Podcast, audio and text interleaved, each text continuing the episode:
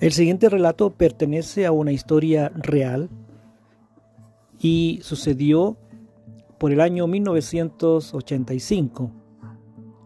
La señora Esther Gumucio, de una muy buena familia de aquí de Santiago, decidió un día partir a la ciudad de Arica. Estamos en plena década de los 80 y aquí en Chile hay una dictadura bastante férrea encabezada por un general. La señora toma un vuelo a través de la línea aérea nacional, Chile y llega a Arica después de varias, varias horas de vuelo. Al llegar a Arica, la recibe su hermana mayor, que vive ahí ya desde hacía muchos años. Su intención es pasar unos días en la ciudad de la eterna primavera, como es conocida la ciudad de Arica, y poder visitar a unas amigas que viven en la ciudad de Tacna, ciudad fronteriza con Perú. Después de estar algunos días con su hermana y recorrer la ciudad, disfrutar de sus playas y recorrer el mercado, junto a un grupo de amigas deciden cruzar la frontera hacia Perú, hacia la ciudad de Tacna, y visitar a sus amigas previo contacto telefónico. El relato dice que al mediodía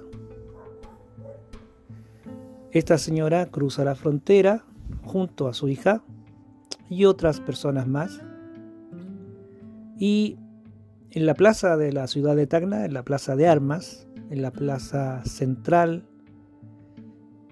Sus amigas de antaño la están esperando, la acogen muy bien y la invitan a una de las casas de estas amigas y se queda con ellas. Su hija y las amigas chilenas regresan a la ciudad de Arica ese mismo día. Y nuestra amiga, que nos entregado este relato, quedó con esta amiga peruana varios días, nos cuenta.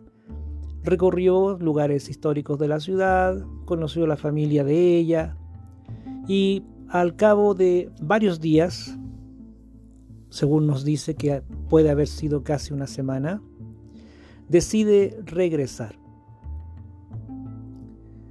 La amiga peruana la deja en la plaza y ahí mismo encuentra un vehículo, un taxi, que la va a trasladar hasta la frontera con Chile para poder llegar a nuestro país. Eh, al mediodía de ese día comienza el viaje, llegan a la frontera y la señora entra a territorio nacional. Y decide inmediatamente tomar un vehículo, un taxi, para poder trasladarse donde vive su hija, que es a los pies del Morro de Arica.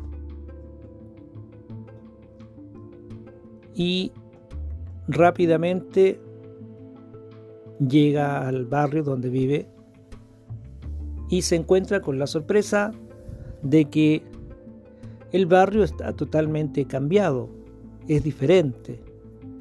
La calle incluso ha sido ensanchada, lo que implica de que quitaron los metros correspondientes a la parte peatonal de uno de, de, uno de los costados de la calle y ella preocupada busca entonces la numeración y descubre de que la numeración de la casa de su hija ya no existe.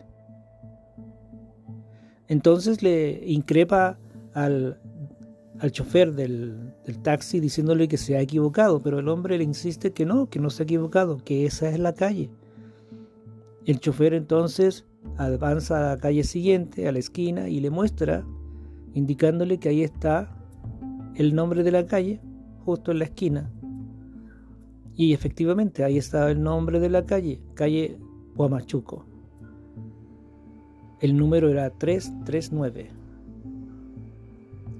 Qué extraño. Si esta es la calle, pero ¿dónde está la casa de mi hija? Y el justo el número 339 no existía.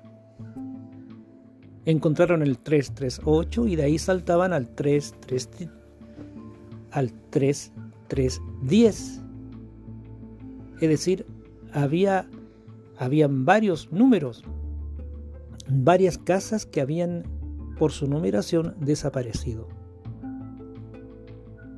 Entonces, le dio las gracias al taxista, este se fue y ella recordó que dos calles más allá estaba el negocio de una de las amigas de su hija y que ella conocía muy bien, por lo tanto decidió caminar por aquella calle y descubre que sí, ahí está el negocio y ya contenta ingresa y pide hablar con la señora Rebeca.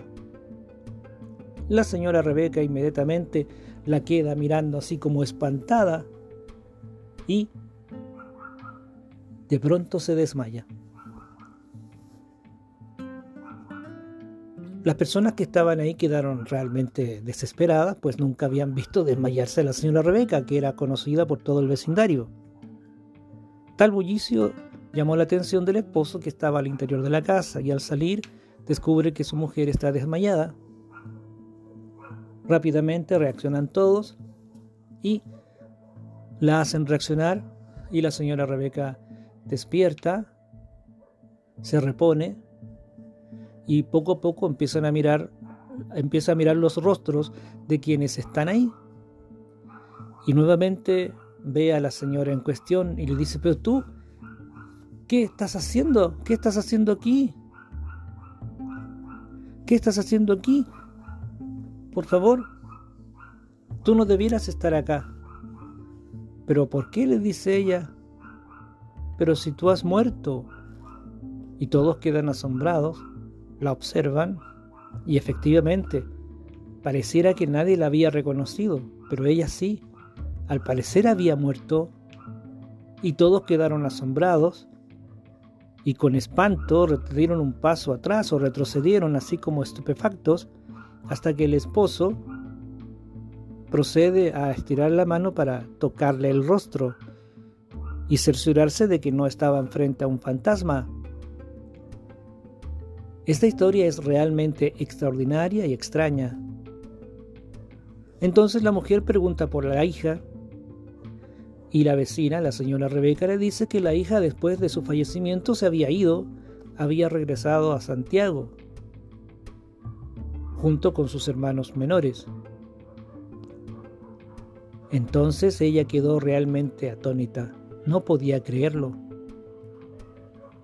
Muy rápidamente entonces pide un teléfono, el cual es cedido por el dueño de casa, y ella llama a Santiago. En Santiago responden, no creyéndole que se trata de ella, de la señora Gumucio, y le cuelgan. Entonces, rápidamente, decide regresar a Santiago toma un bus, pues en ese momento los pasajes para regresar inmediatamente a la ciudad capital estaban agotados. Estamos hablando de una época primaveral, veraniega, por lo tanto no encontró pasaje aéreo. La señora Rebeca la acompaña al terminal de buses, ella se embarca y emprende el viaje rumbo a la capital. Luego, el bus avanza y se transforma en un viaje interminable. Ella deseosa de poder volver a casa para poder estar con su esposo y sus hijos menores. Al cabo de varias horas de viaje, más de un día, logra llegar a Santiago y al descender descubre que la ciudad está tal cual como la había dejado, busca un vehículo, un taxi, le entrega la dirección y llega a su casa y todo está normal. Su esposo, sus hijos, todo está normal. Y pregunta por su hija mayor. ¿Por qué? Le dicen, sí, ya tú sabes que está en Arica. Tú la fuiste a ver allá, a la ciudad de Arica. Entonces, ella afanosamente toma el teléfono, la llama y su hija le contesta muy contenta, muy, muy ansiosa de poder saber de ella y le pregunta cómo está. Y la hija le dice, mamá, no sé por qué, pero no sé por qué te fuiste. Si la idea es que después que estuvieras con tus amigas peruanas, te ibas a venir acá a casa a estar unos días más conmigo y mis hijos. Y de repente te fuiste y no nos dijiste ni siquiera adiós. Pero hija, le contesta ella, la señora Gumucio, yo estuve, estuve en tu casa. Más bien, intenté llegar a tu casa. Pero tú no me vas a creer. La calle estaba ensanchada. Una de las veredas, peatonales había desaparecido. Y la señora Rebeca, la del negocio, se desmayó al verme ¿Y sabes lo que me dijo? Que cómo era posible que yo estuviera ahí si yo ya estaba muerta. Ah, mamá, por favor, no me vengas a contar esas mentiras tontas. Ya, lo importante es que estás bien. Ahora descansa y ya para el próximo año yo te iré a visitar a Santiago mejor. ¿Te parece? Y hasta ahí llega este relato. Lo interesante del tema, de este tema, es que la señora Gumucio tuvo la oportunidad de viajar nuevamente a Arica muchos años después. De acuerdo a, a, lo relatado por ella, fue por ahí por el año 2021. Y llegó a la calle en cuestión y estaba realmente como ella la había visto. La habían ensanchado y una de las veredas peatonales había prácticamente desaparecido. Y eso fue lo extraordinario de esta historia. Y a partir de esa visita última, en donde ve que la calle que ella tenía en mente y a la cual había llegado por aquellos años de la década del 80, ya era realidad. Por lo tanto, quiere decir que tal vez su muerte estaba próxima. Este fue un relato de Malmus Razab.